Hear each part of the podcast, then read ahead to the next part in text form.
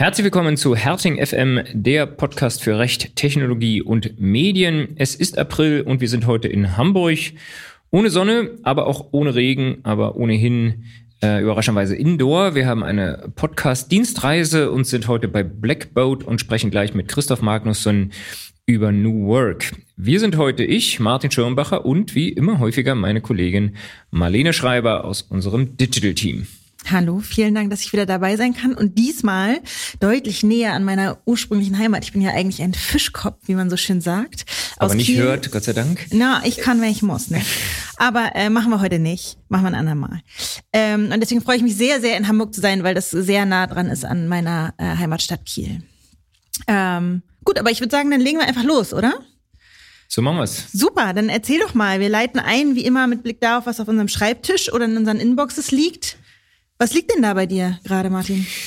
Äh, mehr als kurz nach dem Urlaub sollte. Ähm, aber wir haben jetzt mehrere äh, ganz schöne Projekte, die immer mehr in Richtung Data Economy gehen. Ähm, eines ist ein ganz typisches Projekt, wo wir gefragt werden, ob die Daten, die bei unserem Mandanten anfallen, der dort vielleicht eine Infrastruktur anbietet, ähm, eigentlich genutzt werden dürfen, äh, ja, zu Zwecken zur Verbesserung des Systems, äh, um mehr zu erfahren über das, wie die Kunden ähm, die Plattform, die Infrastruktur nutzen. F vielleicht ganz kurzer Ausflug. Es ist ja immer ein, ein oder in diesen Konstellationen häufig ein Drei-Parteien-Verhältnis. Es gibt einen äh, Plattformanbieter, in dem Fall unser Mandant, äh, ja, und dann gibt es einen Kunden äh, und dann gibt es häufig noch Endkunden, äh, deren Daten dort verarbeitet werden. Und der Plattformanbieter in diesem Fall ist ein Anbieter eines Energiemanagementsystems. Es geht also um Hardware, die über den normalen Vertrieb ähm, ja, über einen Großhandel, äh, kann aber auch, wenn es B2C wäre, über einen Mediamarkt sein, äh, ja, oder äh, über Cyberport, wenn es online verkauft wird, zum äh, hier gewerblichen Endkunden gelangen. Auf der Hardware läuft dann eine Software, die wie heutzutage ja üblich, jedenfalls teilweise in der Cloud läuft. Auf die anfallenden Daten bekommt also auch der Cloud-Anbieter Zugriff. Ähm, und unser Mandant hat aber in dieser äh, Konstellation keine vertragliche, keine direkte vertragliche Beziehung zu dem Endkunden, muss aber vielleicht auf die Daten zugreifen. Okay, und kannst du kurz skizzieren, was sind da so die rechtlichen Probleme? Als erstes fällt natürlich den äh, BedenkenträgerInnen der Datenschutz ein. Ähm, ja, und die Standardfrage, die man sich natürlich da schon stellen muss, wenn überhaupt personenbezogene Daten verarbeitet werden, wer ist jetzt hier eigentlich wofür verantwortlich? Ähm, wo sind die, äh, ja, bin, ist, ist der Plattformanbieter jetzt hier eigentlich Controller oder verarbeitet er die Daten äh, im Auftrag äh, seiner Kunden oder jetzt hier des Endkunden? Ähm, ja, muss es dort AV-Vereinbarungen geben? Ist es vielleicht eine sogenannte Controller-zu-Controller-Übermittlung oder haben wir gemeinsame Verantwortlichkeit? Ähm, ja, wie sieht's dann aus ähm, mit der mit einer möglichen Anonymisierung? Äh, das ist ein Problem, was wir jetzt eigentlich in naja, jedem zweiten AV-Vereinbarung haben, dass der äh, Auftragsverarbeiter die Daten ähm, gerne zu eigenen Zwecken verarbeiten möchte und äh, ja, man sich überlegen muss, wie man da hinkommt. Vielleicht äh, ein nicht mehr so ganz unbekannter Trick, äh, ja, den man da anwendet, den wir auch in vielen Konstellationen tatsächlich versuchen umzusetzen, ähm, dass die Daten dann eben anonymisiert werden müssen, äh, meist durch äh, Aggregierung ähm, und dass das ja jedenfalls nach der herrschenden Meinung auch eine Datenverarbeitung ist und deshalb ähm, man eine Rechtfertigung braucht, wenn man die Daten anonymisiert und der Auftragsverarbeiter die Daten nicht im eigenen Interesse erstmal anonymisieren darf, sondern das dann eben auch im Rahmen des Auftrags zugunsten des Verantwortlichen tut. Und dann, oh Wunder, gibt es anonyme Daten, mit denen man dann anschließend vielleicht arbeiten kann. Anonymisierung ist zum Glück auch ganz einfach. Ich habe mal gesehen, wie viele Doktorarbeiten es dazu inzwischen schon gibt. Aber da wollen wir jetzt nicht weiter drauf eingehen. Genau, und es gibt äh, zu diesem Thema, wie ich aus gut unterrichteter Quelle weiß, wird es demnächst auch einen Aufsatz, ich glaube, in der Ping geben von unserem Kollegen Erik Petersen, der sich genau mit der Frage, was darf der Auftragnehmer eigentlich tun, ähm, damit äh, befasst, äh, ja, darf er anonyme Daten verarbeiten und wie kommt der dann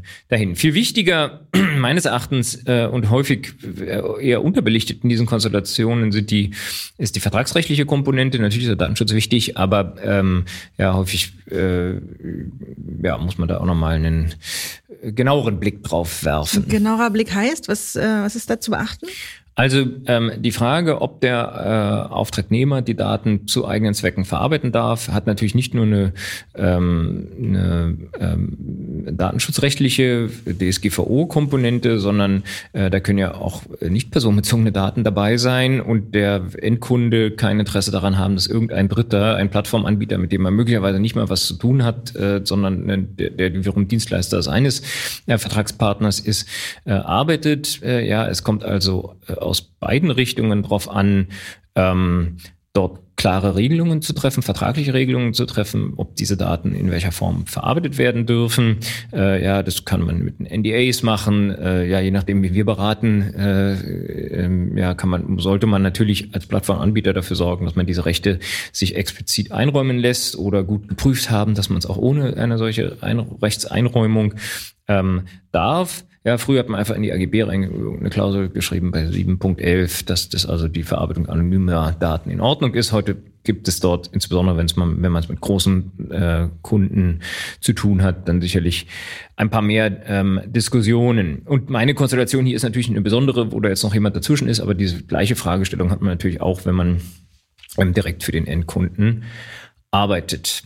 Jo, also das äh, war jetzt vielleicht ein bisschen abstrakt, aber viel mehr kann ich da auch nicht ins Detail gehen, äh, ähm, ohne das Mandatsgeheimnis zu verletzen. Ähm, aber das ist so, was wir jetzt typischerweise äh, ähm, auf Tisch haben und der dann auch schöne Schnittstelle ist zwischen den einem Digital-Team und dem Data-Leuten, äh, ja, haben wir gar nicht so selten, dass das passiert. So, aber wo dein Team, was liegt bei dir äh, auf dem Schreibtisch, Marlene? Ich möchte gar nicht so gerne mit dir darüber sprechen, was bei mir liegt. Äh, möchte lieber mit dir darüber sprechen, wann es bei mir und bei dir und bei unseren Kollegen und Kolleginnen äh, liegt. Äh, also über ein Projekt, das wir gerade gestartet haben bei uns in der Kanzlei. Ähm, wir machen nämlich freitags zu. Wir machen Freitag Wochenende. Ähm, okay. Martin ist jetzt nicht überrascht, der weiß es natürlich. Erzähl mir Aber mehr. Erzähl mir mehr. Erzähl mir mehr. Wie, was, was haben wir da uns, uns eigentlich überlegt? Ähm, na, äh, was, vielleicht fange ich erst an, warum haben wir uns das überlegt? Also was wir viel machen, ist darüber zu sprechen, wie wollen wir eigentlich arbeiten, wie soll das aussehen, ähm, äh, wie, wie bekommen wir das alle hin, dass wir Spaß haben bei der Arbeit, dass uns die Arbeit Energie gibt und dass wir auch, äh, viele von uns haben ja ähm, Kinder oder Hobbys oder Freizeit. und äh, auch das soll alles miteinander Spaß machen. Und wir hatten irgendwie zunehmend das Gefühl, dass das so ein bisschen dass es nicht immer gut funktioniert oder dass man es zumindest verbessern kann. Und ähm, was wir auch gesehen haben, ist, dass ähm, dieser, ich nenne es jetzt mal Trend, Vier-Tage-Woche oder eben dieser, dieses traditionelle Arbeitszeitmodell aufzubrechen, ähm, dass das irgendwie kommt. Und, und je mehr wir uns damit beschäftigt haben, desto mehr haben wir überlegt, ist das nicht tatsächlich auch was für uns, was für uns funktionieren kann? Und wenn wir eh davon ausgehen, dass es kommt, ist es nicht was, was wir auch gestalten wollen, wo wir gucken wollen, wie funktioniert das am besten für uns und nicht abwarten, äh, kommt's, wie kommt es dann und dann irgendwie das so machen, machen wie alle das äh, machen. Ähm, und jetzt machen wir das so ein bisschen mit der, oder nicht ein bisschen, wir machen das mit der Hoffnung, dass wir für alle da den Freizeitwert erhöhen können, ähm, dass äh, man auch effektiver wird an den verbleibenden vier Arbeitstagen, die man äh, da so hat. Ähm, und äh, sind alle sehr gespannt und ich glaube hochmotiviert in dieses Projekt gestartet. Äh, absolut. Ich hab, einen Freitag gab's ja schon. Äh, und, Eigentlich und zwei, aber der erste war ein Feiertag. Der erste, der erste war der Karfreitag. Äh, der, der nächste Freitag war tatsächlich ein freier Freitag. Ähm, äh, und das Büro war tatsächlich leer, wie ich das, mich äh, allerdings selbst überzeugt habe. Ähm, äh, ja, also ich übe noch ein bisschen mit dem. Genau, vielleicht erkläre ich dir noch mal, wie das, äh, wie das Projekt genau aussieht. Ja. Nein, für alle, die sich fragen, was heißt denn das jetzt äh, vier Tage Woche? Da gibt's ja die unterschiedlichsten Modelle, wie man es umsetzt. Ähm, wir haben das für uns so umgesetzt. Ähm, dass äh, wir äh, freitags sozusagen zumachen. Also Freitag ist schon Wochenende. Ähm, gibt ja auch die Möglichkeit zu sagen, jeder nimmt einfach einen Tag in der Woche frei. Das haben wir aus organisatorischen Gründen erstmal nicht vorgesehen. Ähm, wir haben die, die Arbeitszeit reduziert ähm, auf 36 Stunden im Schnitt äh, pro Woche. Wobei wir jetzt nicht anfangen werden, das haben wir bisher auch nicht gemacht, hier eine Stechuhr einzuführen, äh, abgesehen von den arbeitsrechtlichen Vorgaben, die es da so gibt. Ähm, aber äh, der Grundsatz ist quasi an, an vier Tagen die Woche die Arbeitszeit im, im Schnitt um eine Stunde zu erhöhen, also auf neun Stunden pro Tag.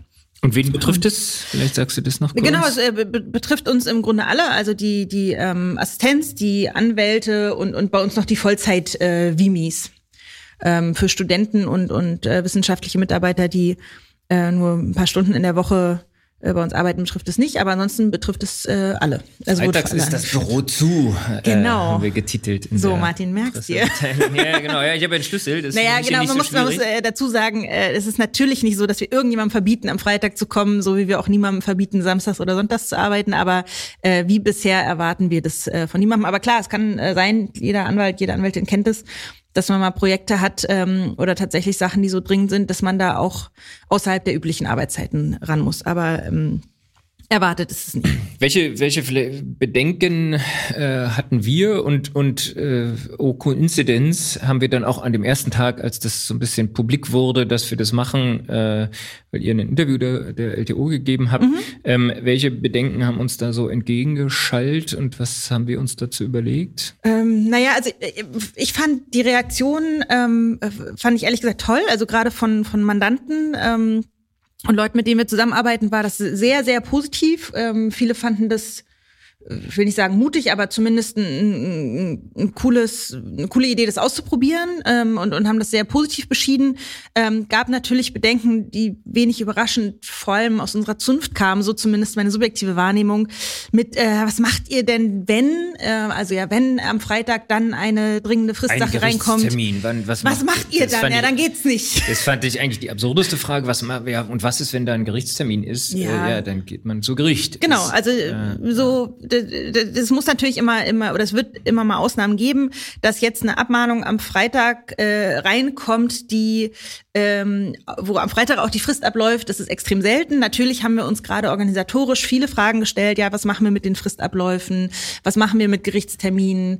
Ähm, und haben dafür aber, glaube ich, gute Antworten gefunden. Das muss man natürlich, wenn man so ein Projekt angeht, einmal durchdenken. Ja, also muss einmal ehrlich, wir haben das in den Teams jeweils gemacht und natürlich mit unserer Assistenz zusammen ähm, mal gucken, was kann denn an einem Freitag passieren, äh, wo sich jemand drum kümmern muss. Und tatsächlich sind wir zu dem Ergebnis gekommen, dass es in der Assistenz wohl einen Notdienst braucht. Ähm, aber und, und äh, Dürfen wir keinem sagen, dass hier doch jemand sitzt? Nein, hier sitzt äh, niemand. Der, der AB geht dran, der AB geht dran. aber natürlich kann es eben sein, dass wir Fristen haben, die dann eben dann doch am Freitag raus genau. müssen, dass, dass wir da jetzt glauben, da erstmal eine, eine Person zu brauchen, die da ja. äh, da ist.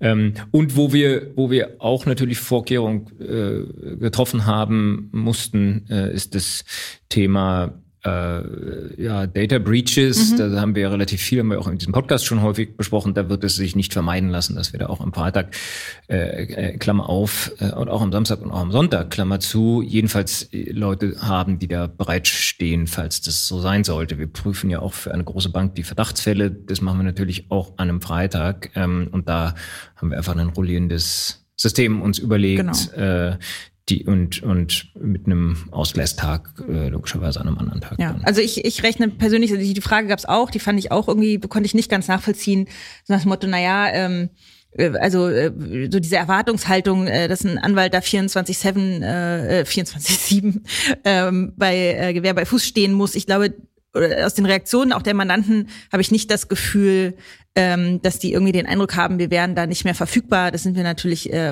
äh, weiterhin, aber ich, ich glaube, dass das gut funktionieren kann und dass ähm, für unsere Mandanten sich gar nicht, äh, gar nichts oder gar nicht viel ändert. Aber natürlich haben wir das im Blick äh, und freuen uns auch über, über Rückmeldungen. Also ähm, es ist ja auch für uns ein Projekt, äh, wo wir darauf angewiesen sind, dass wir Rückmeldungen bekommen, auch, ähm, auch von unseren Mandanten ähm, wie sie das finden und ob das aus ihrer Sicht gut funktioniert. Und wir haben natürlich, ähm, ich habe es ja schon gesagt, es ist ein Projekt, also es ist eine, eine Testphase ähm, von einem halben Jahr. Wir probieren das jetzt ein halbes Jahr aus und werden das in dieser Zeit evaluieren und können, es kann natürlich auch sein, dass wir zu dem Ergebnis kommen, ähm, das passt nicht. Ja, also entweder weil ähm, die die mit, äh, die Mitarbeitenden sagen, also mir bringt es überhaupt nichts, mir macht es mehr Stress, als dass es mir wirklich Freizeitwert bringt, äh, oder Mandanten so unzufrieden sind, ähm, oder wir bei der Organisation merken, dass es so viel mehr Aufwand oder es gibt so viele Ausnahmen, ähm, äh, die, die wir berücksichtigen müssen. Oder die Umsätze brechen ein, muss Oder man ja auch ganz klar sagen. Ein, genau, also natürlich, ist natürlich ein Kriterium, auch wir sind ein Wirtschaftsunternehmen, was sich nicht leisten kann, äh, einfach 20 Prozent weniger Umsatz zu machen. Das, wenn das passiert, dann wird es auch nicht fortgesetzt. Ja. Werden wir diskutieren und dann sicherlich äh, zu gegebener Zeit über alle möglichen Kanäle auch informieren. Ja, auf jeden Fall. Aber wir sind gespannt und ich freue mich drauf. So machen wir das. Und jetzt sprechen wir äh, gleich über New Work ähm, und, und sicherlich nicht so sehr über die Vier-Tage-Woche, aber über die anderen Themen, die es da gibt. So, normalerweise begrüßen wir unsere Gäste ja bei uns im Borsighaus in Berlin oder äh, digital, wenn es nicht anders geht. Heute sitzen wir aber in Hamburg bei unserem Gastgeber Christoph Magnussen. Hallo Christoph, schön, Hi, dass du da bist. Hi Marlene, hi Martin. Schön, dass ihr da seid. Danke. ja, vielen Dank für die Einladung. Vielen Dank für unseren Besuch. äh, ich stelle dich einmal kurz vor, äh, beziehungsweise in deinen eigenen Worten. Du beschreibst dich selbst als Creative at Heart, CEO by Profession and the New Work Guy on Stage. Äh, du bist Unternehmer, ähm, Gründer und CEO bei Blackboat, Berater, Podcast-Hosts, äh, also äh, dringende Podcast-Empfehlung on the way to New Work, den du gemeinsam mit Michael Trautmann machst. Ähm, da unterhaltet ihr euch mit bekannten Gästen zu Konzepten, Ideen und Erfahrungen zum Thema New Work. Du bist auch Co-Autor des gleichnamigen Buches ähm, und ich könnte jetzt so weitermachen. mit all den weiteren Funktionen, ähm, aber vielleicht verweisen wir lieber auf die Shownotes, auf eure, deine Website und YouTube. Ähm, du hast in St. Gallen studiert da auch mhm. deinen Bachelor gemacht, mhm. Business Administration and General Management, ähm, warst aber eigentlich immer schon Unternehmer. So äh, kenne ich dich. Also wir kaufen's.de ist, so, glaube ich, so das bekannteste, mhm. Smabu. Ähm, aber müssen wir offenlegen, wir kennen uns noch aus ganz alten Zeiten. Mhm. Wir kennen uns aus Kiel. Wir haben sogar mal kurz in einer WG zusammen gewohnt in Berlin. Stimmt. ja, ja das stimmt. hast du schon verdrängt, stimmt. aber ich, äh, ja, ich ja, erinnere dich gern wieder dran. Ähm, und mir ist schon relativ lange klar, dass ich dich mal in den äh, Podcast einladen wollte. Ich habe vorhin den Witz gemacht, ich habe Martin dazu überredet, diesen Podcast zu starten, damit ich endlich mal Christoph zu uns reinholen kann. Äh, nein, tatsächlich, weil ich äh, finde, dass du ein unheimlich inspirierender Unternehmer bist. Ich glaube gar nicht, dass dir das bewusst ist, dass du auch mich da äh, sehr inspiriert hast. Äh, nee, sehr, sehr äh, früh. Ähm, äh, so, so, die ganz Anfänge, wo ich mich das selber noch nicht getraut habe, äh, muss ich dir wahrscheinlich auch irgendwann mal gestehen, dass ich zwei Anläufe gemacht habe, damals dich zu fragen, ob ich bei dir ein Praktikum machen kann. Und im letzten Moment habe ich immer wieder abgebrochen. Aber der Grundstein war gelegt und ich äh, habe ja dann auch eine Möglichkeit gefunden, dieses äh, Unternehmerische in mir, das du da gesät hast, umzusetzen. Ähm, du befind, beschäftigst dich ganz, ganz viel mit dem Thema New Works, finde ich unheimlich spannend, auch weil das bei uns natürlich auch in der Kanzlei ein Riesenthema mhm. ist, äh, uns damit auseinanderzusetzen und wir äh, zumindest in unseren Anfängen stecken und äh, ich glaube, wir können auch eine Menge Inspirierung mitnehmen heute. Äh, und äh, das wollte ich auch nochmal klarstellen, auch äh, damit mein Kollege das nicht mehr leugnen kann. Du bist der Grund, dass ich mal in der Bildzeitung war mit das Foto. Stimmt, das stimmt, ja, das ist absolut richtig. Also ähm, du hast gerade sehr viele Sachen aus der Vergangenheit vorgetragen. Vielen Dank, also wirklich für äh, Intro und auch, dass ihr mich als quasi äh, Creative Chaoten äh, in einem Podcast einer Kanzlei habt. Das ist, äh, das ehrt mich nicht. Das soll ich meiner Mutter schicken, die ist ja Anwältin. Und endlich hat sie vielleicht mal kommt dann der Punkt so, oh, der Junge macht jetzt doch was. Du hast, hast es geschafft im Leben. Ja, und äh, also die, die Intro, ich kann dir gar nicht sagen, wer den Text geschrieben hat. Also ich schreibe die Texte über mich nicht selber. Das war dann vielleicht MP oder Liva oder jemand, der dann halt äh, den Vorschlag gemacht hat. Und ähm, das liest sich immer alles ganz wild und ich denke immer so, oh Mensch, wenn die alle wissen, dann muss man hier und da und Bild, aber Bildzeitung, ja, I remember, die liegt hier tatsächlich noch irgendwo rum. Als wir, Nils hat neulich aufgeräumt alte Akten und plötzlich holt er eine Bildzeitung raus. Ich eine Bildzeitung hier? Und da habe ich durchgeblättert, da warst du drauf. Tatsache. Oh Gott. Muss in die Shownotes, Leute. Äh, ich, äh, ja, wollen wir, wollen, wir, wollen wir mal anfangen? Ich finde, wir haben jetzt genug über... Spoiler. Ich höre euch gerne zu über die äh, vergangenen Ja, es war damals in St. St. Oberholz. Es war, es war sehr, sehr lustig. Überhaupt die Zeit äh, war sehr lustig. Aber wir, wir schwelgen in der Vergangenheit. Ja, wir wollen okay. ja eigentlich Zukunft, über jetzt Zukunft. und über die Zukunft Absolut. sprechen. Ähm, ich habe ja gesagt, du bist äh, Gründer und CEO von Blackboard. Magst du mal erzählen, was ihr eigentlich macht? Ja. Ähm, also eigentlich nicht immer total langweilig und da merke ich immer wieder, es ist so meine Passion. Also wir sind im Kern ein Unternehmen, was, kannst du dir so vorstellen, ich sage immer, Menschen von alter Arbeit befreit. Dann sagen alle, warum denn? Wieso denn? Und ähm, unser Fokus ist tatsächlich, wie können Menschen besser zusammenarbeiten, also Collaboration. Ähm, und wir schauen uns dabei an von, welche Tools setzt ein Team ein, mit welchen Methoden und in welchen Räumen wird gearbeitet. Also alles, was die Zusammenarbeit in irgendeinem Ding prägt. Deswegen sitzt Martin auch unter dem Schild Work Together. Ähm, das ist hier quasi so das Gelebte. Und für mich, wenn ich jetzt mal so drüber philosophiere, warum mich das so treibt und, und was dabei rausgekommen ist, wir sind als Menschen, als Spezies deswegen erfolgreich geworden, weil wir eben kooperieren. Wir machen es nicht gegeneinander im Idealfall, sondern wir machen es miteinander. Das ist das, was uns auszeichnet. Und ich finde es einfach faszinierend, weil in dieser Kooperation gibt es so viel Missverständnisse, so viel, was schief geht. Die einen schreiben E-Mails, die anderen machen Redline, die nächsten machen so. Der eine sagt, wieso braucht der Anwalt so lange? Der andere sagt dann so, ja, aber hm, so. Und da steckt wahnsinnig viel drin. Und dann gibt es Tools, die das verändert haben. Die E-Mail war irre, ähm, das Handy, jetzt gibt es GPT und KI und so weiter. Nur da sitzen immer Menschen dahinter und die brauchen irre lang, das ist häufig so eine Angst, sich mit irgendwas anzupassen, was neu zu machen, was zu probieren, was zu testen. Das kennen wir ja in der Anwaltschaft überhaupt nicht. Und deswegen haben sie, bist du ja Gott sei Dank auch an Bord. Ich weiß ja nun, du treibst das ja auch voran. Insofern, ähm, es gibt da eben auch solche und solche. Und wir sind eben Beratungsunternehmen, wir sind 40 Köpfe, die diese verschiedenen Disziplinen abbilden. Also wir haben einen Teil in der Firma, die haben Lizenzen, die machen Microsoft-Einführungen, Slack, Google und so weiter und auch echt bei großen Firmen, also von Vielmann, Otto, VW, About You, Scalable und so weiter, bis dann zu Beratungsprojekten, wo Firmen sagen, schöner Fall jetzt nach der Corona-Zeit, Mensch, bei uns ist jedes Meeting mittlerweile hybrid, könnt ihr uns das mal aufräumen. Wir haben uns gerade für einen Kunden ein komplett neues Meeting-Format entwickelt. Also wo man wirklich reingeht bis ins Detail, was passiert da, um zu sagen, okay, dafür sind jetzt nur noch die Hälfte der Zeiten Meetings, wo es vorher einfach dann keine Ahnung, nicht acht, sondern 15 Teams-Calls waren am Tag. Und das erhöht natürlich enorm die Produktivität, hat aber auch, und so kam das New Work-Thema, enorme Effekte auf Zufriedenheit und Co. Mhm. Also für mich ist New Work eher zu uns gekommen, als zu sagen, ich will jetzt New Work machen, weil für mich ist das wie, wenn du sagst, eine Werbekampagne soll Vertrauen generieren, kann sie ja nicht. Das kann ein Ergebnis sein, aber du kannst nicht sagen, ich mache jetzt New Work, sondern du, du, du veränderst etwas und dann kommt, dann kann es im Ergebnis halt zu New Work kommen. Das, das meine ich halt damit. Na, was ist, ja, was ist New, New Work überhaupt? Ähm, ich bin so der, der, der Radikale in den Ansätzen. Für mich ist New Work einfach eine Arbeit, die dich stärkt statt schwächt in der Originaldefinition. Also sprich, du gehst aus der Woche und sagst, geile Woche. Hat Bock gemacht. Und nicht wie ich vor meiner letzten Urlaubswoche, boah, jeder Tag waren 15 das, Stunden, das war too much. Haben wir es völlig falsch gemacht, dass wir jetzt schon Freitagswochenende haben. Ja, äh, wir hätten das, äh, dieses Gespräch doch vor Einführung das, der Vier-Tage-Woche. Äh, können wir ähm, gerne thematisieren, ja. Das ist nochmal ein anderes Thema. Aber das ist für mich die Definition und ähm, in einem sehr langen Gespräch mit dem Friedrich Bergmann, der den Namen hatte, der ist ja Utop also das ist eine Utopie, ne? Also man darf halt nicht vergessen, was seine Wie, das Ansätze geht gar sind. Nicht? es ist ja, du weißt ja, wie in der Physik damals, ein Ziel, Zielkorridor, ein Zielkorridor und ähm, Näherungswert. Und der sagte mal den Satz und sagte, naja, wir haben die Tools, um Arbeit jetzt zu verändern. Und damit hat er halt einen Punkt, denn es gibt halt viele Jobs, die helfen nicht bei der Sinnfindung. So. Aber wie gehen wir dort miteinander um? Es gibt gerade eine schöne Doku auf Netflix, American Factory. Also wer New Work und nicht New Work mal anschauen will, also da sind schöne Beispiele. Eine Fabrik, die zugemacht wurde 2008 von GM und ich glaube dann 2012 von Fuyao, einem chinesischen Scheibenhersteller, wieder eröffnet wurde. Und A, sieht man da den Clash of the Cultures und wie viel Zeit für Honeymoon da ist, wo man sagt, das ist alles total toll und aufregend und wow und die andere Kultur und so weiter. Ne? So. Und dann irgendwann man merkt, dann kommt die Ernüchterung.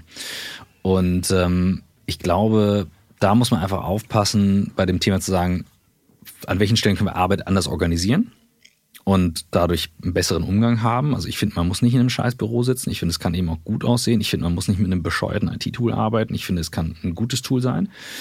Aber das löst halt nicht, wenn du schwachsinnige Arbeit machst, davon. Kann es aber sein. Und in diesem Kontext bewegt sich das. Und da muss man gut abwägen. wir sind eher die, die Arbeit anders organisieren. Wir sind nicht die, die die Sinnfrage dann stellen. Da muss man sich da hinten irgendwann anmelden. Wobei, wir haben doch morgen ein Purpose-Event, aber nur als Ausnahme. Okay. Ähm, und wie, wie ist das, weil du sagtest, das Thema ist mehr zu dir gekommen, als du dir das Thema gesucht hast. Wie ist es zu dir gekommen? Wie, wie, hast, wie ist sozusagen deine Verbindung mhm. dazu? Also für mich war das, für mich war das so, wie wir arbeiten. Also für mich war immer klar, als ich gesagt habe, ich gehe jetzt aus dem, aus dem Startup raus und nimm einen Teil des Teams und baue dann was eigenes raus. Ich habe gesagt, so wie ich arbeite, das möchte ich, ich möchte mich wohlfühlen. Ich möchte morgens aufstehen und sagen, ich habe Bock zu arbeiten. Warum? Ähm, ich, mir war klar, ich baue nicht etwas auf, um es gleich wieder zu verkaufen.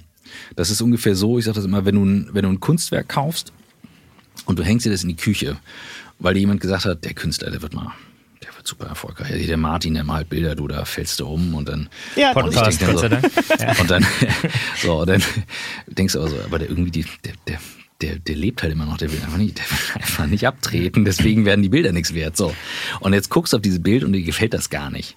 Dann guckst du den ganzen Tag auf so ein Bild und denkst so ein Scheiß. So, und das ist für mich das, wenn du halt nur verkaufen willst oder irgendwas, das ist so diese häufig so ein, so ein Startup-Ding. Und da habe ich gesagt, nee, ich möchte halt jeden Tag auf dieses Bild gucken und Spaß dabei haben. Ähm, das war die Motivation. Und ähm, das Thema Kollaboration und Kommunikation, das ist für mich immer schon gesetzt gewesen. Und dass das ein Randgebiet von dem New Work ist, wie organisierst du es, mit welchen Methoden und so weiter. Das war mir gar nicht klar. Den Begriff gibt es ja schon seit den 80ern. Das ist mir dann klar geworden, ähm, als wir mal den Friedrich Bergmann getroffen haben. Und der Name oder der Begriff kam durch einen Zufall. Wir saßen im Flieger nach New York und weil ich so viel Videos mache und Legastheniker bin, ähm, habe ich dann ähm, aufgenommen und untertitelt danach und hatte da den Schreibfehler drin On the Way to New York oder On the Way to New Work. So, insofern gibt es immer noch Leute, die sagen, Christoph ist immer noch auf dem Weg nach New York. Ähm, ja, auch nicht. Okay. So kam's. Cool. Ähm, wenn du jetzt sagst, also mal geschaut aus Unternehmenssicht äh, und, und ich glaube, Corona war ja so ein bisschen, wenn es den noch gebraucht hätte, aber dann der Wake-up-Call, den eure Branche wahrscheinlich äh, gut verträgt, äh, ja, oder euch beschäftigt hält. Ein Katalysator auf jeden Fall, das auf, kann man sagen. Ja. Auf jeden Fall, weil es ja eigentlich alle betrifft. Äh, ja, wir hatten jetzt den Vorteil, dass wir immerhin schon digital gearbeitet mhm. haben vorher und jetzt einfach äh, von wer von zu Hause arbeiten musste, wollte, äh, konnte, das auch ohne weiteres ja, fast ohne weiteres. Mhm. Internet braucht man ja auch noch in Deutschland überall vernünftig und zwei Bildschirme auch nicht schlecht und so weiter, aber jedenfalls mal grundsätzlich konnte. Mhm. Ähm, äh, das ist ja bei vielen schon nicht gegeben gewesen, aber jetzt, äh, ja, du hast vorhin Hybrid-Meetings mhm. erwähnt, das haben wir ja nun auch äh, praktisch alle so fixes, äh, ja, ähm,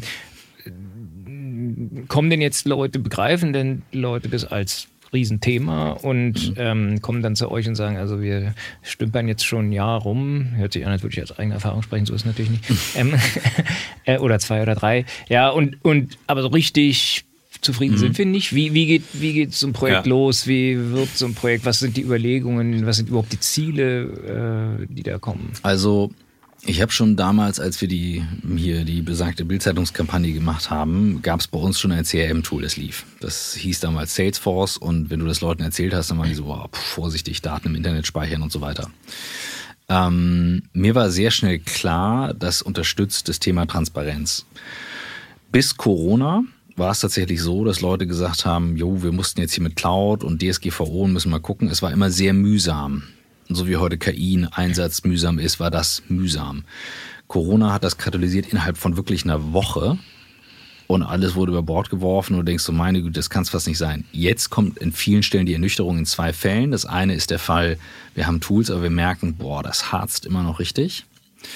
Ähm, das ist für uns ein Standard-Case. Wir wissen meistens, an welchen Stellschrauben ähm, gearbeitet werden muss. Äh, wir kennen die Zahlen. Also ein ganz kleiner Prozentsatz, unter 10 Prozent nutzen überhaupt die kollaborativen Features, weil es etwas ist, was sich so ungewohnt anfühlt. Auch offene Führung in einem Chat statt, ne, so.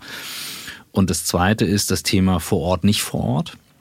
Das ist das zweite große Thema im Moment. Und in diesem Spannungsfeld bewegt sich das. Und wir haben ein Team bestehend aus Architekten und Psychologen, die zum Beispiel ähm, sich das Thema vor Ort anschauen. Aber dadurch, dass wir so eine tiefe digitale, technische Komponente haben, können wir immer sofort sagen, was Sinn macht und was nicht. Also ich stelle mal ein Beispiel. Viele Firmen sagen so, wir brauchen hier so einen Microsoft Surface Hub und dann malen wir dran, ist alles cool. Ist eine super Sache für einen Chef. Ehrlich gesagt macht jedes iPhone mittlerweile Fotos von Handschrift auf einem stinknormalen Whiteboard und du kannst sie danach copy-pasten. Mhm. Ja, ist einfach so. So, dann packst du die in GPT, das ist eine Zusammenfassung. Solltest nur keine Klarnamen von Kunden drin haben oder sowas. So. Und diese Art, also dieses Selbstbewusstsein zu entwickeln in diesen beiden Welten, das ist der entscheidende Faktor. Und darunter liegen ganz viele Messzahlen, Kenngrößen, wie viel Hybrid, wie viel wird das, das kann man alles ausmessen. Aber ähm, das ist halt eben die Arbeitswelt der Zukunft und das meinen wir auch mit von alten Arbeitsweisen befreien. Also ich gehe jetzt mal davon aus, ihr braucht Redline, ähm, ihr müsst halt mit Dokumente durchgehen und so weiter. Das ist halt gesetzt im Anwaltsbereich. Naja, wir wären natürlich, äh, könnten wir nochmal extra Thema zu machen, getrieben von den Mandantenwünschen. Ne? Äh, also wir kommen ja her von äh, Verträge werden diktiert. Ja. Äh, als ich angefangen habe, vor 25 Jahren als Drittsemesterstudent, äh, da, da stand auf keinem Arbeitsplatz ein Computer. Ja, äh, ja und also außer im Sekretariat natürlich. Ja, mhm. und ähm, Und äh, ja, und, und Redline sind wir immer noch gewöhnt, aber, aber natürlich haben Mandanten wollen, dass wir in Google Docs arbeiten und es wird auch die Zeit kommen, wo man mit der, dem zukünftigen Vertragspartner in Google Docs arbeitet. Äh, ja, und da. Gott sei Dank. Also äh, ich erinnere das nämlich noch an umgekehrt. Also ich den Wunsch hatte, bei unseren Finanzierungsrunden das zu tun. Ich weiß, äh, Marlene, du hast sowas auch immer vorangetrieben und wusstest halt, okay, Datenschutz geht und ihr seid als Kanzlei immer schon sehr weit vorne gewesen durch auch den Medienbereich, aber ähm, also in den Finanzierungsrunden, ey, wie viele PDFs ich gekriegt habe, meine Güte, Leute. Also ich sag euch, und dann E-Mail auf E-Mail. Also ich habe dafür keine Zeit. Mhm. Und da musst du ja trotzdem durch, ne? Ja. Äh, ich wollte noch mal kurz zu deinem Punkt zurück. Wer kommt denn eigentlich in einem Unternehmen darauf, welche Abteilung mhm. äh, ja, ist es denn jetzt eigentlich, die sagt, oh, wir müssen jetzt hier mal irgendwie äh, was verändern an der Art, wie wir kommunizieren, wie wir zusammenarbeiten? Mhm. Äh, weil das macht ja einen riesen Unterschied, ob das jetzt von, in Anführungszeichen, ganz oben kommt äh, oder in, in einem Familienunternehmen, ja. Äh, ja, oder ob das jetzt irgendwie jemand sieht, der vielleicht woanders anders gearbeitet hat. Entweder es kommt von oben, Chefin, Chef, jemand, der den Familiennamen trägt, häufig der Fall oder dem der Laden gehört, oder jemand, der das Vertrauen dort hat oder die Verbindung halt schlagen kann. Also wenn das ein Unternehmen ist mit einer sehr offenen Kultur, kann das durchaus aus einem Projekt rauskommen.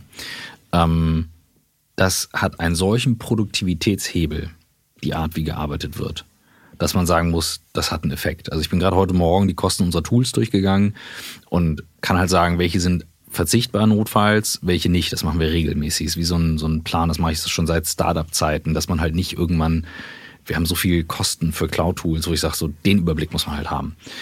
Und dann gibt es einfach Dinge, wo man genau weiß, die werden gar nicht diskutiert. Warum? Du diskutierst nicht über Tools, die Kommunikation ermöglichen. Und die Chefs, die verstanden haben, dass denen das enorme Zeit spart. Also ich rede jetzt mal von halber Tag bis ein Tag pro Kopf und Woche. Und wenn wir jetzt nochmal mit KI-Fähigkeit reden, dann reden wir von nochmal mindestens demselben Faktor. Dann musst du schon blöd oder halt nicht rechnen können, um zu sagen, du machst das nicht. Also das muss man einfach ganz klar sagen. Also wenn wir jetzt also ich sag mal, das, das aktuelle Thema, was gerade überall durch, durchgejagt wird, ChatGPT oder GPT-4, als eines der KI-Modelle, Large Language Model ist ja nicht, es gibt ja ultra viele verschiedene, das ist mhm. eins davon. Ähm, die, da darf man halt nicht vergessen, der Hebel, den das hat, ist nicht mal nur, jo, du kannst da ein bisschen schneller mit arbeiten, sondern wenn das dir hilft, eine oder zwei weitere Personen nicht zu ersetzen, sondern auf dir zu ergänzen, dann fällt ja der gesamte kommunikative Abstimmungsaufwand zwischen uns dreien hier jetzt zum Beispiel, also angenommen wir drei wollen was arbeiten, weg.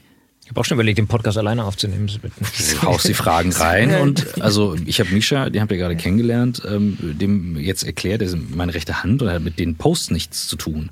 Aber dadurch, dass es von mir so viel Content gibt, kannst du das Ding halt trainieren. Mhm. Und auf einmal schreibt er so. Ne?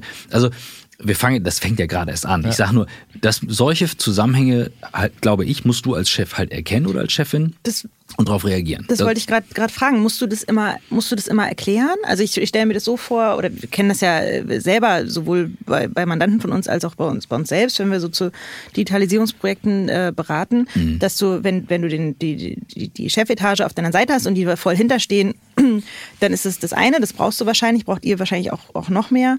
Ähm, aber wie überzeugst du denn Leute, die dem, die sich dagegen doch noch wehren?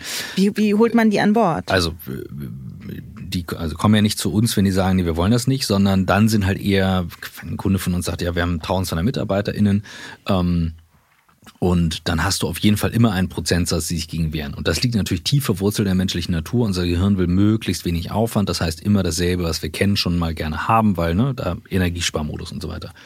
Das bedeutet, wenn wir sagen, von alter Arbeit befreien, dann heißt das wirklich befreien, weil du halt du bist da drin verhaftet. Ich auch. Ne? Also ähm, ihr habt, weiß nicht, ein iPhone oder Android, aber wenn ich euch jetzt sage, oder man dem sage, gib doch mal einen Monat dein iPhone ab, dann hast du nicht nur eine emotionale Verbindung dazu, sondern es strengt dich im Zweifelsfall auch enorm an. Da sagen Leute, oh, ne, keine Lust. Halbe Stunde. Das ist ein Suchtfaktor. so. Ich glaube, mir fällt es immer noch leichter als anderen Kollegen hier ich im Raum. Ich rede, ich rede jetzt Wechsel, Wechsel auf Android zu ja, ne? Also, ja. so, und das, dann merkt man plötzlich so, ah, da besteht eine Verbindung. Dasselbe gilt für Teams, für E-Mail, für Outlook und so weiter, weil mhm. die meisten dann so morgens reinkommen, oh, Stress, Schule, Kinder, Drop-off und so weiter und jetzt noch in die Arbeit. Und wenn man da nicht frisch im Kopf bleibt, bei der Geschwindigkeit, in der Veränderung gerade bei uns stattfindet, dann hängt man wirklich irgendwann hinten dran.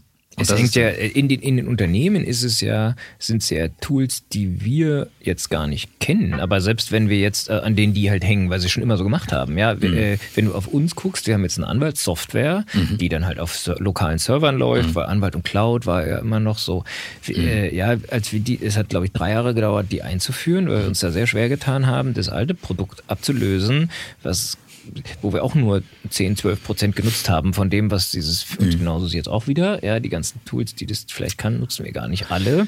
Ähm, aber wenn wir jetzt von heute auf morgen sagen würden, wir nehmen, wir brauchen das eigentlich gar nicht, weil das, die beratende Tätigkeit, die wir machen, brauchen viele Features von denen gar nicht. Wir machen jetzt ein mhm. ganz anderes Tool. Hoi, hoi, hoi. Also die, ja. die, die, Diskussion äh, intern. Und äh, die, ja. wir helfen die auch zu moderieren. Also ein schönes Beispiel ist immer wieder, ähm, wir benutzen ausschließlich Kürzel. Namenskürzel für MitarbeiterInnen, Namenskürzel für Kunden, Kundinnen. Bedeutet, bei uns findest du keinen Klarnamen irgendwo in den Cloud-Tools. Warum?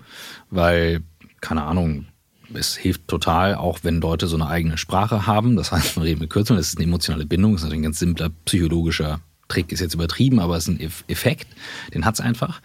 Ähm, und das Zweite ist, wenn Menschen über etwas telefonieren, und das ist im Anwaltsbereich häufig der Fall. Also ich bin viel von Hamburg nach Berlin gependelt und ich war immer ganz erstaunt über, welche Deals gerade laufen, was gerade abgeht und so weiter. Ähm, und konnte auch teilweise ganz wunderbar, als das noch nicht so verbreitet war, auf Rechner gucken, wenn in riesigen Mengen Excel-Zahlen hin und her, dachte ich, Mensch, die Bewertung, die kannte ich ja noch gar nicht bei dem Unternehmen. Aber good to know. So, und das ist wiederum eine Verhaltensweise, hat mit dem Tools nichts zu tun, aber dann ist das Datenschutzthema natürlich auch ein ganz anderes, weil wenn da kein einziger Name drin steht, was willst du dann rausfinden? Ne? Dann kannst du da auch XYZ reinschreiben. Hm. Sind wir schon jetzt quasi bei den, sagen wir mal, ein bisschen rechtlichen Bedenken? Ne? Datenschutz wirst du wahrscheinlich häufig hören. Das äh, ist ein sehr beliebtes Thema. Gebe ich gerne an meinen äh, Co-Gesellschafter und äh, Geschäftsführer Nils ab. an dieser Stelle. Nein, aber ja, hören wir natürlich oft, ja. Ja, also auch von Kundenseite, ne? Das, dann, ja. das ist ja häufig eine Bremse äh, und, und ja, DSGVO in aller Munde, du hast gesagt, ja. vor Corona Riesenthema, danach nicht, stimmt ja so auch nicht. Ja, die, die äh, Datenschutzaufsichtsbehörden mhm. meckern über MS 365, als mhm. wäre es Teufelszeug. Äh, Und äh, auch teilweise berechtigt. Wir haben, weiß ich noch, ähm, als Microsoft noch die Deutschland Cloud anstrebt oder Europa zumindest, hatten wir immer wieder gesagt, Achtung, Achtung, äh, das werden die abschaffen. Man hat eine Datenfragmentierung, die kannst du so gar nicht abbilden. Ähm, das wollten viele nicht hören. Jetzt sind sie alle wieder am Rumjaulen. Ne? Also man muss schon hingucken. Hm. Welche anderen Themen hörst du so? Was, was sind so, neben dem haben wir schon immer so gemacht, wollen hm. wir nicht anders, sind so die, die Bedenken? Also äh, auf der Ebene wollen wir nicht mal anders und so weiter. Ich würde, wenn es losgeht mit einer Datenschutzdiskussion und das betrifft die Cloud-Technologie wie auch äh, die Chat-GPTs und Co's dieser Welt, weil man einfach ganz nüchtern sagen muss, die Infrastruktur, auf der wir arbeiten, läuft auf wenn man es mal jetzt krass reduziert, auf drei großen Services. Das ist die Google Cloud, die Amazon Cloud, die Microsoft Cloud. Jeder von uns hängt da irgendwie mit drin und noch ein bisschen Apple, weil wir alle die tollen iPhones benutzen in unserer Bubble. Welche Rechtsfragen stellen sich bei der Auslagerung interner Prozesse in die Cloud? Ob Cloud Computing oder X as a Service. Gemein ist den Angeboten, dass die Verarbeitung von Daten und Informationen nicht auf lokalen Rechnern, sondern in Rechenzentren stattfindet. Es sind also Dienstleister involviert, deren Infrastruktur und oder Software genutzt wird. Dies wirft einerseits vertragsrechtliche Fragen auf, was ist, wenn der Service warum auch immer down ist. Andererseits geht es natürlich immer um Datenschutz, weil fast alle Prozesse die Verarbeitung personenbezogener Daten beinhalten. Die Dienstleister werden häufig Auftragsverarbeiter sein. Dann bedarf es geeigneter AVV. Ein Zusatzthema kann der Transfer von Daten in das EU-Ausland sein. Wenn wir sowas moderieren, dann versuchen wir immer aufzuteilen in den Argumenten, was sind jetzt Datenschutzerwägungen, also Privatsphäre, Kundendaten und so weiter, Datenschutz, wo du auch sagst, hat eine Berechtigung. Was ist Datensicherheit? Das ist nochmal ein Riesenunterschied. Datensicherheit, Datenschutz. Keine Ahnung, ich weiß nicht, wer von euch einen PIN hat auf dem iPhone, wer den separat geschützt hat mit dem Bildschirmcode vom iPhone, wer einen Sichtschutz drauf hat, das ist ja eher Datensicherheit als Datenschutzerwägung, damit niemand euer Ding aus der Tasche nimmt und eine Überweisung vom Konto macht. Dann der dritte Bereich sind strategische Erwägungen, wo du sagst, nee, wir können nicht in folgendem Bereich oder mit folgendem Tool, weil, so, ähm, kann man ein Beispiel geben, keine Ahnung, wenn halt ein großer Automobilkonzern sagt, nee, wir können nicht in die Cloud von einem anderen Tech-Hersteller, der auch ein Auto baut oder irgendwas so. Mhm. Und dann benutzen sie aber trotzdem irgendwie den Kartendienst oder sowas. Das ist immer wieder erstaunlich. Ähm, und das letzte sind dann emotionale Erwägungen. Und die muss man sauber mit auflisten. Gerade Chefs, ich sage, ich benutze jetzt die männliche Form, haben eine häufig starke Meinung. Ähm, die äh, besonders dadurch geprägt ist, dass sie mit sehr viel Selbstbewusstsein unterstrichen wird und Erfahrung. Und ich nehme mich da selber nicht aus. Ähm, aber die emotionalen Erwägungen bei solchen Entscheidungen sind schon enorm hoch. Und das ist wirklich kein Scheiß. Also wir haben schon Migration von Teams zu Slack gemacht oder umgekehrt. Da sind Leute fast auf die Straße gegangen für ihre Tools. Und ich hatte eben das Beispiel gebracht, wer von euch ist bereit, das iPhone einen Monat abzugeben und mal auf Android zu wechseln? Da sagen Leute, nee, auf keinen Fall. Aber alles andere können wir umstellen, aber das auf keinen Fall. Also das sind emotionale Erwägungen. Und diese vier Kategorien helfen sehr, bei diesen Bedenkendiskussionen reinzugehen. Und bei Emotionen kommt dann eben sowas wie Change Management dazu. Kann ich das meiner Organisation zumuten und so weiter. Also ich führe auch nicht leicht eine CRM-Neueinführung durch, weil ich sage, ich weiß, was das kostet, also auch emotional, ja, selbst bei 40 Leuten. Ja, und organisatorisch, ne? Von der, von der das Arbeitsorganisation. Sowieso. Das ist ja, ja. Äh, kennen wir ja auch selbst wenn man weiß, das ist vielleicht nicht die effizienteste äh, Vorgehensweise, aber man macht die schon und man ja. fühlt sich da drin ganz wohl und dann ähm, geht man so darüber, darüber raus. Ähm, Vielleicht noch ein Punkt, du hast ihn am Rande schon so ein bisschen, ein bisschen angesprochen, aber vielleicht kannst du da noch mal was zu sagen. Wir erleben das oft, wenn wir, wenn wir Mandanten beraten. Also ich sag mal so, die zwei Extreme, die es so gibt, ist so eine entweder völlig diffuse Angst, mhm. ja, das, was du schon meintest, die Daten sind irgendwo im Internet mhm. in der Wolke, ähm, oder so eine, so eine, so eine, äh, ja, auch gewisse, äh, äh, wie sagt man, ähm, Naivität, ja, ja ähm, gerade so was die Datenschutz, Datensicherheitspunkte ähm, angeht hast du schon gesagt, du, du erlebst es aus, auch zwischen diesen beiden Polen. Wenn ich das jetzt als Unternehmen trotzdem angehen will, kannst du sagen, gibt so, mhm. welche, was ist die erste Frage, die ich mir stellen muss, wenn das, wenn das losgeht? Also bei unseren Projekten geht es ja immer um Zusammenarbeit. Und ähm, wenn wir irgendwas machen, frage ich immer diejenigen, die es verantworten, wie wollt ihr denn in Zukunft mhm. zusammenarbeiten? Mhm. Das ist wirklich eine ganz simple Frage, wie wollt ihr zusammenarbeiten? Und wenn ihr sagt, hey, also wir sind bei Herting. Also wir lieben das, die Sachen auszudrucken mit äh, Textmarkern und das gehört bei uns dazu, weil es Teil des Prozesses ist und der hat was. Äh, da sage ich, das klingt wunderschön und romantisch und vielleicht ist das was. Ähm, so seid ihr jetzt ja nicht, das ist mir ja völlig klar, sondern ihr sagt, Mensch, Christoph, wenn du bei uns Klient bist, dann kriegst du es halt auch im Google Doc, wenn du möchtest und wir gehen es halt da durch und du hast es halt in deinem System. So, könnte bei mir mit dem Thema Kinder nebenbei im Wechselmodell Vereinbarkeit passt irgendwie ganz gut. So, das heißt, wie wollt ihr zusammenarbeiten, ist immer die erste Frage. Und das, was du gerade angesprochen hast mit der, der diffusen Angst oder der Naivität, beides nicht gut. Ähm, Angst ist aber berechtigt als ab, also ist einfach eine berechtigte Emotion, die jeder von uns haben kann. Naivität halte ich für nicht legitim. Die kann manchmal helfen, Dinge zu tun, wenn man sagt, ich gründe ein Unternehmen und macht das einfach mal. Ähm, nur wir tragen eine gewisse Verantwortung auch gegenüber den Kindern, äh, die, mit den Tools und so weiter, wir müssen schon sehr gut hingucken, was wir da machen. Und wenn dann jemand sagt, ja, so ein Smartphone easy, dann sage ich ganz ehrlich, wir machen halt auch alle einen Führerschein. Der Unterschied ist nämlich, wir lesen dann nicht nur übers Fahren, sondern wir machen es. Das bedeutet, ich kann auf einmal Gefahren einschätzen, ich kann Potenziale erkennen, ich entwickle eine gewisse Routine. So bedeutet, ich lese über etwas, löst eher eine Angst aus, Skepsis, so, die typisch deutsche Haltung. Also, keine Ahnung, weiß ich nicht, Urlaub in den USA sollte man jetzt nicht mehr machen oder, also, äh, ich weiß nicht. Also, ich könnte tausend Beispiele nennen, wo halt Menschen über was gelesen haben, das Gefühl haben, ich bin jetzt Experte und dann gefährlich.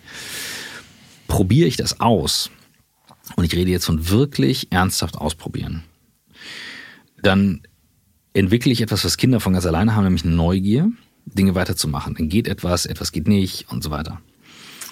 Das führt wiederum dazu, dass ich Lösungswege finde, Sachen herausfinde und auch vielleicht Potenziale erkenne. Also bei mir war so ein Aha-Erlebnis jetzt im Urlaub. Wir haben schon sehr lange eine KI-Beteiligung und mir war klar, als dann im November, Oktober die GPT-Wogen mit ChatGPT hochkamen und sagte der eine Gründer aus dem Unternehmen, den du auch kennst, wart mal auf GPT-4. Wenn das in Ansätzen für die Öffentlichkeit rausgegeben wird. Und es wurde jetzt schon wieder reglementiert. Man bekommt das ja nur, wenn man ChatGPT Pro hat, schon in einem sehr geringen Maße überhaupt. Das Potenzial ist so enorm, dass wenn man das nicht mal getestet hat und denkt, das ist dasselbe Fenster wie vorher, ob ich jetzt ob das 3,5 oder 4 ist ja total egal. In Wirklichkeit ist es ein Unterschied wie zwischen einem Nokia-Smartphone und einem iPhone. Da sind Welten dazwischen. Und die muss ich einmal erlebt haben.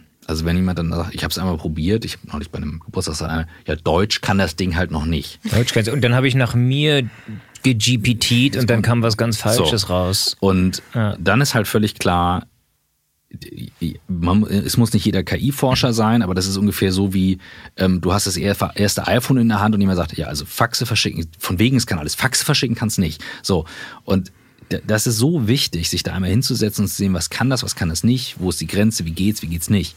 Und dann verliere ich diese Angst mit, hui, das nimmt meinen Job weg. Nein, nicht jeden und nicht dein und so auch schon gar nicht. Wir, wir sind voll in den Anfängen.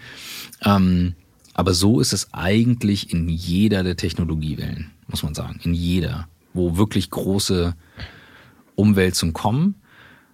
Deswegen, wir haben immer zu, also wirklich immer zu tun mit genau solchen Fällen. Wie übersetzt du das dann in Produktivität? Wie übersetzt du das dann in Zusammenarbeit? Wie kann man das jetzt sinnvoll nutzen? Droh dem Anwalt niemals, ihm sein Fax wegzunehmen, aber Werde ich nicht. Keinen Fall. Ich habe, Wir- also ich glaube, meine Mutter kann noch Faxe empfangen für mich. Die macht dann ein Foto und schickt es mir. Sehr gut. Immerhin mit dem Handy und äh, ja, digital.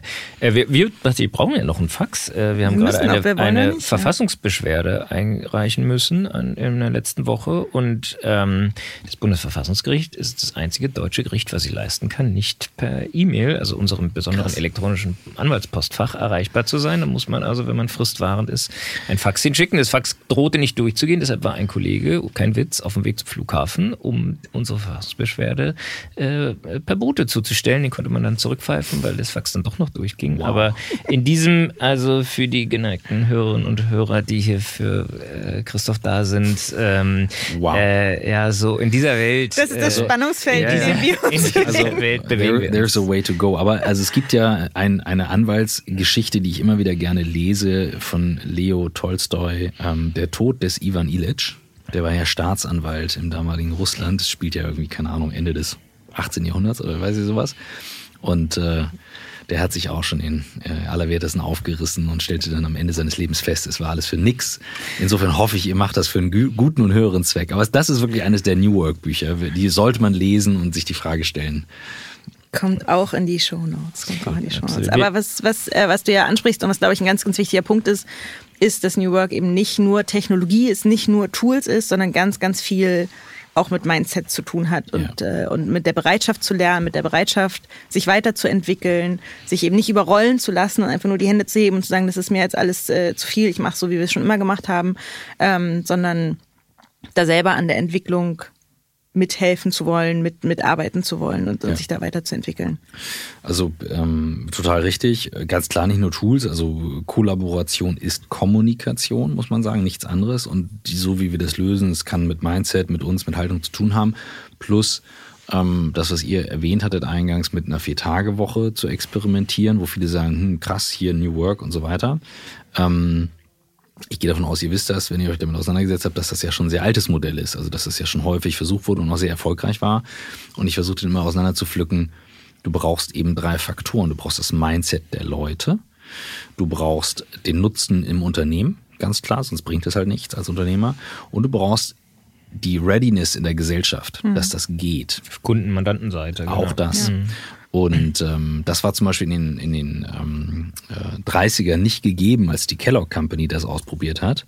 Ja, weil da war jetzt die Frauen zu Hause, die Männer auf einmal vier Tage und dann kommt der Alte nach Hause und sie sagt, was machst du hier? So wie bei Loreo. Ich wohne hier, aber doch um nicht diese jetzt. Zeit. Ja, genau. Und ähm, da ist es natürlich so, dass dann viele gesagt haben, das geht halt nicht. Ne? Also Ich glaube die Anerkennung. vor, vor 20 Jahren, also ich glaube auch in unserem Bereich vor fünf Jahren äh, wäre es schon Ja, schwierig Ja, gewesen. vor Also wir fünf haben fünf, also ist doch so, wir, die, die, als, als wir das veröffentlicht haben, ihr da dieses Interview gegeben habt, ähm, äh, alle, nicht alle, aber viele Reaktionen, die wir auf LinkedIn, auf, auf äh, Twitter bekommen haben darauf, gingen ja in die Richtung, Äh, naja, und was macht ihr, wenn ihr dann am Freitag früh äh, einen Fax bekommt? Äh, wobei, einer, wobei man es auch unterscheiden muss. Äh, also, also Mandanten haben extrem positiv reagiert, mhm. würde ich sagen, in ganz überwältigender Stimmt, Mehrheit. Waren vor allem Kollegen. Ja. ja. genau. Es waren tatsächlich vor allem nach meiner Wahrnehmung Kollegen mhm. aus anderen Kanzleien und immer so mit dem, das geht ja gar nicht. Und dann so der Versuch, aber was ist denn wenn? Was macht ihr denn dann? Ja. Man dachte, Leute, das haben wir uns schon überlegt, was wir dann machen. Ja. ja. Ähm, aber das ist eben nicht der, der Normalfall. So arbeiten wir heute nicht mehr. Auch als Rechtsanwälte ähm, geht es eben nicht darum, die Zeit abzusitzen, mhm. sondern die Arbeit zu machen und, und von wo aus ich die mache oder wann ich die mache. Ne, wir, du hast eben angesprochen, Thema Vereinbarkeit, das haben wir drei, ja. wie wir hier sitzen, alle. Wir haben alle äh, kleine Kinder zu Hause, äh, wir haben alle Partner, die auch arbeiten. Es ist eben nicht mehr so wie früher, wo mhm. der Anwalt um 8 oder 9 ins Büro kam und dann bis 17 Uhr gesessen ja. hat und zum Abendessen nach Hause. Ähm, und, und ich finde, wenn man das, wenn man da eine Weile drüber nachdenkt, auch in diesem konservativen Bereich wie bei uns, ähm, ist es eine ganz logische Weiterentwicklung, weil dieses Modell sonst gar nicht funktioniert. Ja. ja? Da ähm, ist, also die. Ja, nee, du. du äh, ich wollte nur noch ergänzen, es liegt mit Sicherheit schon auch daran, mit was für Mandanten wir zusammenarbeiten. Mhm. Ja, wir, wir, haben da eben Mandanten, die selber da ganz vorne mit dabei sind ähm, und nicht so ein konservatives Feld haben. Aber ähm, für mich macht es Sinn, diesen Schritt zumindest auszuprobieren ja. und zu gucken, ob das funktioniert, weil wir ja irgendwie sehen müssen, wie funktioniert denn unsere Arbeit in Zukunft überhaupt noch? Ja, also das, was ihr macht, ist ja völlig richtig. Also die, die das Arbeitsmodell anzupacken. Also der Acht-Stunden-Tag ist ja auch nicht einfach so vom Himmel gefallen, sondern, ähm, glaube ich, die Geschichte des Henry Ford von neun, neun Stunden am Tag, sieben Tage die Woche reduziert hat als Vollkapitalist. Warum? Weil keine Sau mit seinen Autos am Wochenende irgendwo hinfahren konnte. Hatten ja alle keine Zeit, haben alle gearbeitet, neun Stunden und sieben Tage die Woche. Und so wurde das nach und nach reduziert und so kommt so ein Acht-Stunden-Tag fünf Tage die Woche. Also er ist auch nicht vom Himmel gefallen. Jetzt ist es so, ich bin ja dann auch als Unternehmer derjenige, der sagt, warum erreiche ich keinen, warum sind gefühlt schon wieder alle im Urlaub und so weiter. Auch ich bin ja emotional. Wenn ich sage, jetzt brauche ich Leute. Und hier kommt der entscheidende Punkt. Wir packen uns natürlich in ein krasses Korsett, gerade in Deutschland, wo man halt sagen muss, das ist geregelt, so ist das, Arbeitsschutz. Und ich finde es alles richtig. Wenn ich einen Tinnitus habe als Chef, muss ich auf mich aufpassen. Es ist immer eigene Verantwortung, Verantwortung, Fürsorgepflicht des Unternehmens. Und ich frage mich, wie wir wieder mehr hinkommen, solche Dinge auch im Geiste dieser Verträge oder Gesetze einzuordnen. Denn mal so ein Beispiel, wenn ich jetzt eigentlich einen Urlaubstag habe und jetzt mache ich eine Nachricht auf Slack oder auf Teams oder ein Video, weil die Asynchronität es mir ermöglicht, an diesem Tag das zu machen, dann wird man auch bei uns aufgeklärt, wie sich das rechtlich verhält, wo ich das machen darf, Mobile Working. Wir haben gerade ein, ein riesen Workshop-Format ähm, entwickelt, wo es darum geht, bei Firmen beim Mobile Working zu helfen. Nicht nur das technische Setup, sondern auch alles, was dazugehört, Konsequenzen und so weiter. Was ist mobiles Arbeiten und welche Fragen sollten sich Unternehmen dazu stellen? Anders als das Homeoffice, also das Arbeiten von zu Hause, ist das mobile Arbeiten oder Remote Work das zeit- und ortsunabhängige Arbeiten, bei dem der Arbeitnehmer mobil und flexibel arbeiten kann. Wie können die datenschutzrechtlichen Anforderungen eingehalten werden, ist eine der wichtigen Fragen, die sich Unternehmen stellen sollten. Denn es gelten dieselben Anforderungen, als wäre der Arbeitnehmer oder die Arbeitnehmerin im Büro. Welche weiteren Sicherungsmaßnahmen, insbesondere zur IT-Sicherheit, müssen gegebenenfalls ergriffen werden? Diese Datenschutz- und Datensicherheitsanforderungen sind insbesondere im Blick auf den Einsatz von Collaboration-Tools zu beachten. Neben der Prüfung der vertraglichen Vereinbarung ist also besondere Sorgfalt bei der Auswahl der Tools und der möglichen Voreinstellungen geboten. Müssen Mitarbeiter geschult werden, gegebenenfalls nachgeschult werden, wie diese Anforderungen eingehalten werden können? Müssen gegebenenfalls Vereinbarungen zwischen Arbeitgeber und Beschäftigten zur Arbeit im, äh, im Remote Work geschlossen werden. Zum Beispiel Bring Your Own Device. Welche Kontrollrechte hat und braucht der Arbeitgeber, um die Umsetzung von Maßnahmen beim Arbeitnehmer sicherzustellen? Da, glaube ich, haben wir uns ganz schön verstolpert, dass wir sehr viel Angst übertragen auf viele, die beteiligt sind und sagen, uh, das muss man und das muss mhm. man. Und diese Lockerheit ist dann weg. Ähm, die, die Gründer, denen ist das meistens Latte, die gehen dann drüber und fertig.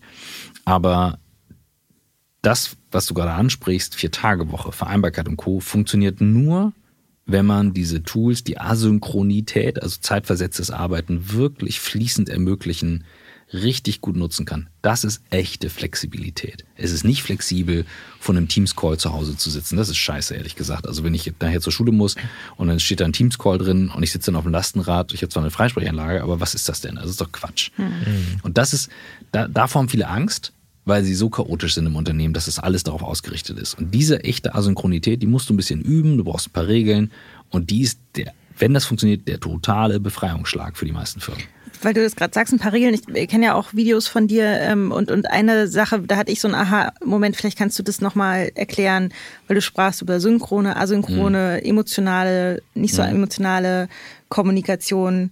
Äh, weißt du, worauf ich hinaus will? Kannst du das einmal kurz, ich will dir nicht vorwegnehmen. Nee, also, also, genau, also es gibt eine von uns entwickelte Matrix, ähm, die hat vier Dimensionen. Die hat äh, asynchrone Kommunikation, also lesen, schreiben eher, wobei auch aufgenommenes Video und geschautes Video ist auch eher eine asynchrone Kommunikation. Und dann gibt es eine synchrone Kommunikation.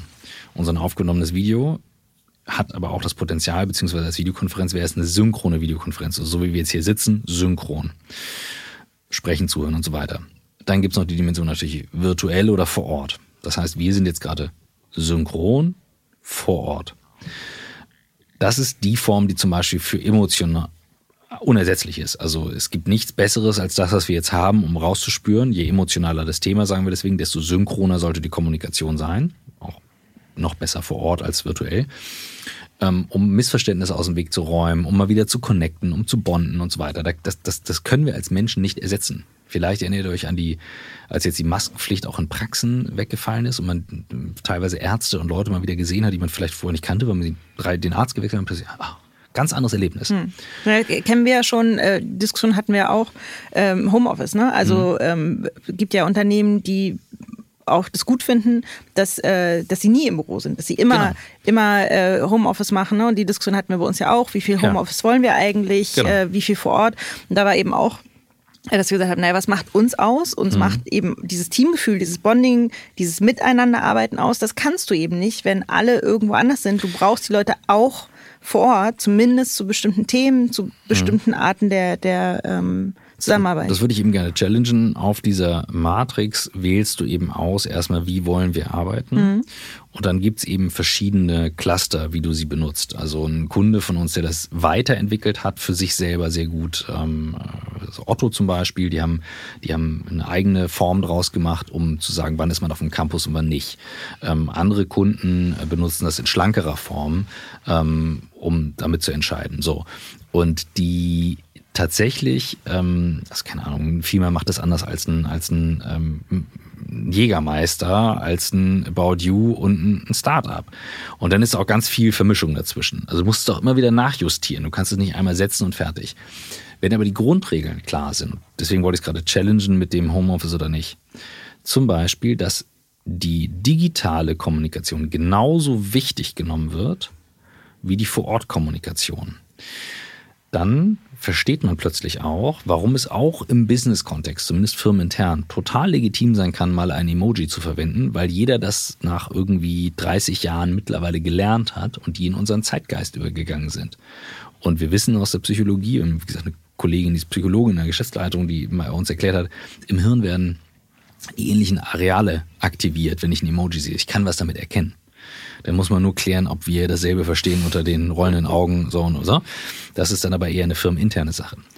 Und das muss ich bei dieser Frage, wie wollen wir zusammenarbeiten, mit reinpacken. Also wir schauen uns dann an, Collaboration Circle, da werten wir dann aus, wie viel Emotionen wollt ihr drin haben, wie viel Selbstorganisation, wie viel Regeln, wie viel Teamzusammenhalt.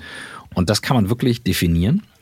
Und dann leitest du ab. Und ich würde sagen, die meisten Firmen, die mit festen Tagen kommen und Co., die könnten ein bisschen mehr Asynchronität vertragen, weil das gibt schon echt gute Möglichkeiten und die auch wirklich witzige Möglichkeiten, wo man noch viel lachen kann, viel Connection hat über digitale Tools. Aber eine Videokonferenz ist nicht unbedingt das Ding. Und dann gibt's Firmen, die sagen, nee, alles Distanz und fertig und so. Und die könnten ein bisschen mehr dann vor Ort vertragen. Also ich gucke mir das immer sehr genau an. Ich bin immer sehr skeptisch. Ähm, so wie es in vielen Firmen läuft, mit festen Tagen und so weiter. Es, es wird ja so sein, dass da äh, im Juristen gibt es diesen Dauerwitz, äh, es verbietet sich jede schematische Lösung, mhm. äh, dass das halt schon, du hast ja schon angedeutet, bei euren Kunden auch unterschiedlich ähm, ist. Äh, ich glaube, wir könnten jetzt da noch äh, eine weitere Dreiviertelstunde dazu äh, schnacken und würden noch nicht annähernd zu den kommen, was ihr jetzt jeden Tag beratet äh, in der Praxis. Aber nehmen wir mal an, und ich würde jetzt am liebsten noch lange über Best Practices äh, reden und über äh, Quick Fixes. Das ist ja, glaube ich, das, wofür immer alle Leute Podcasts hören. Das ist jetzt der eine Hack, der mich jetzt groß weiterbringt. Mhm. Aber ähm, vielleicht für die Zuhörenden, wenn jetzt jemand den äh, ja, Datenschutzbeauftragter, weil immer der, der, der beim Flaschendrehen verloren hat, äh, wenn jemand jetzt, äh, nehmen wir mal an, von dem Chef, der irgendwie den Eindruck hat, er ähm, äh, müssen wir was anders machen. Also hier bei meiner Tochter geht es doch auch ganz anders mhm. und so weiter. Wenn jemand den Hut aufgesetzt bekommen hat, den New Work Hut, mhm. ähm, was muss die Person zuerst oder jetzt angehen, bevor er überhaupt ja. in der Lage ist oder sie äh, daraus ein Projekt zu machen? Das sind halt, das ist genau das Ding, ne? Sie müssen irgendwas anders machen. Das sind dann halt meistens genauso wie wir haben Rezession, oh, wir müssen jetzt hier ganz viel an ganz vielen Stellen. Dann sage ich mir erstmal, in Hamburg sagt man immer erstmal locker durch die Hose atmen. Ne? So. Und ähm, es gibt super viel Material. Man muss einmal für sich sauber definieren, was verstehen wir eigentlich darunter. Also ist das für uns jetzt irgendwie, alle machen Homeoffice und das ist dann New Work? Kann sein. Da sage ich immer, oh, nur weil du ein Croissant heute Morgen hattest, bist du kein Franzose. So.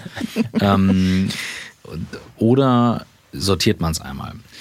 Der Bereich, den wir uns angucken, und das, das Buch ist ja nicht äh, ein reines Blackboard-Buch, sondern äh, da haben ja auch noch zwei andere Co-AutorInnen mitgeschrieben. Da sind diverse Beispiele genannt.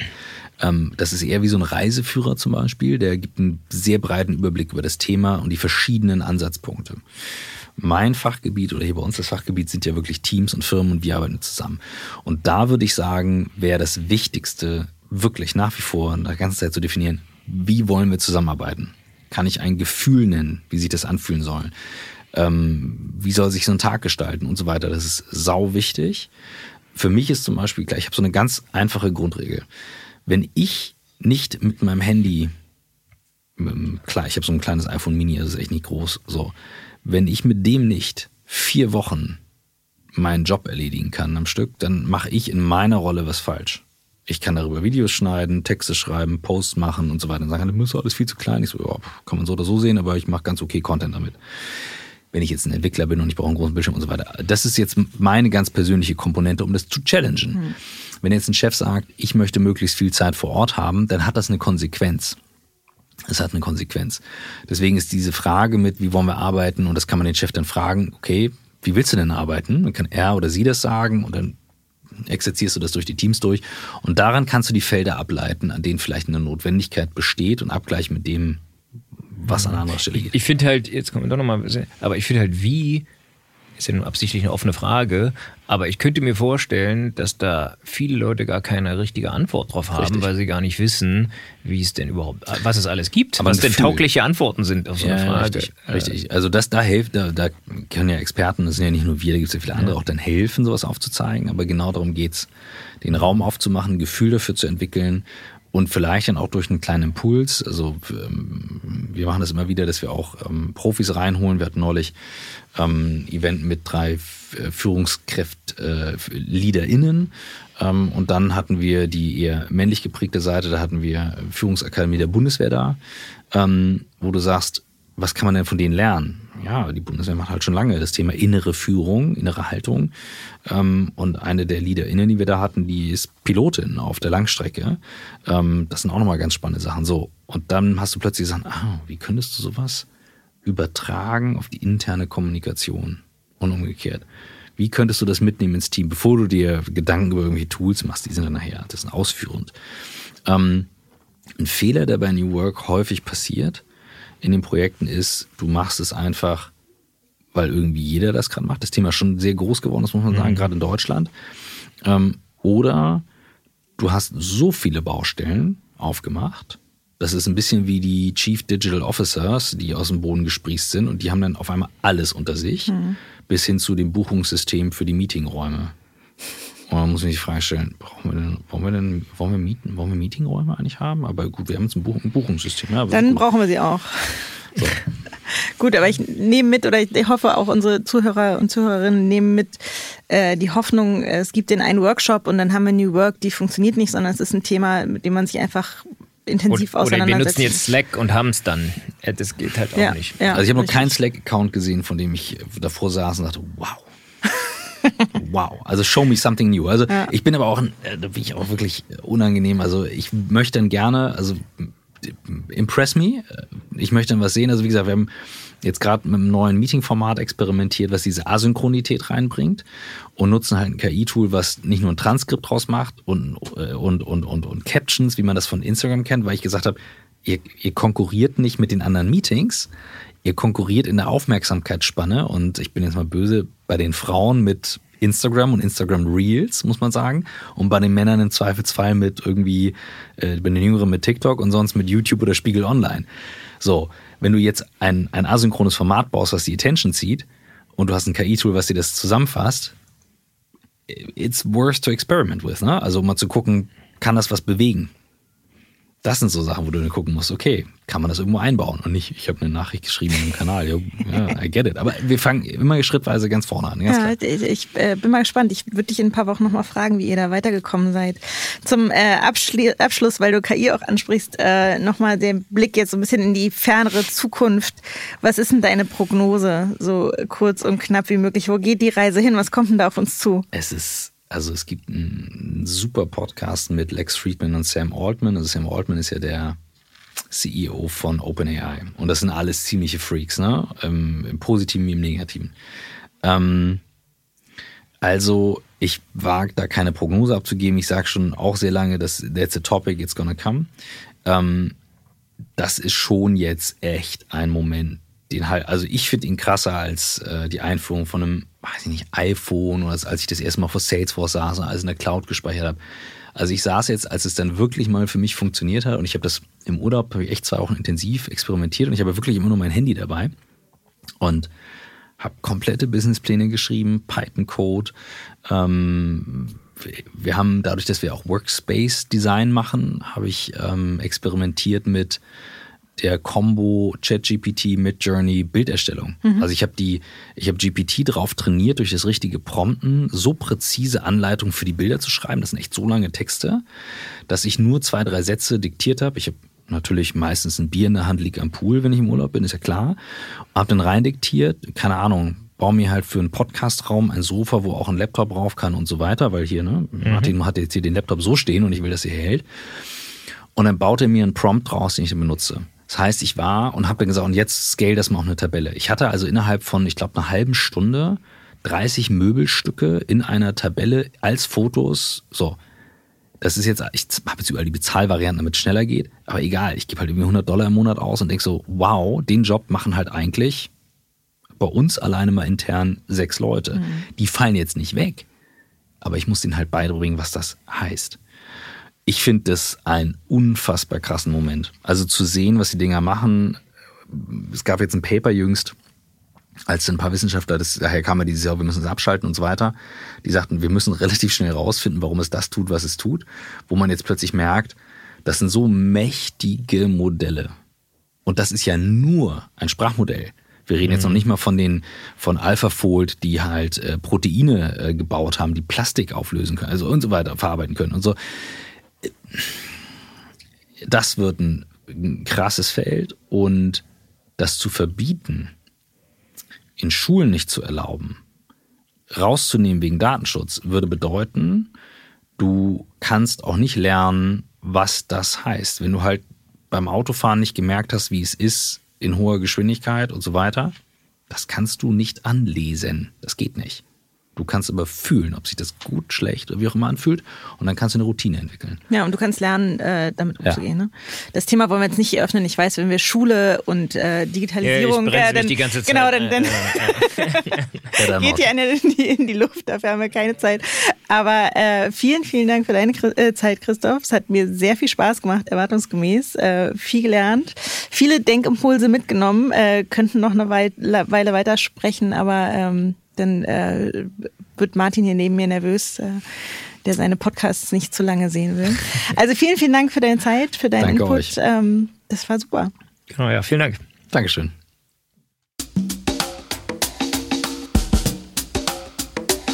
Ja, Folge 37 von Herding FM, der Podcast für Recht, Technologie und Medien, ist damit am Ende angelangt. Vielen Dank, liebe Marlene, dass du diesen Ausflug mit mir hier nach äh, Hamburg gemacht hast. Vielen Dank, auch dass ich wieder in deinem Podcast sein durfte. Hat viel Spaß gemacht. Selbstverständlich mir auch. Ähm, es bleibt mir der äh, übliche Abschlusssatz. Alle Folgen findet ihr unter herting.fm.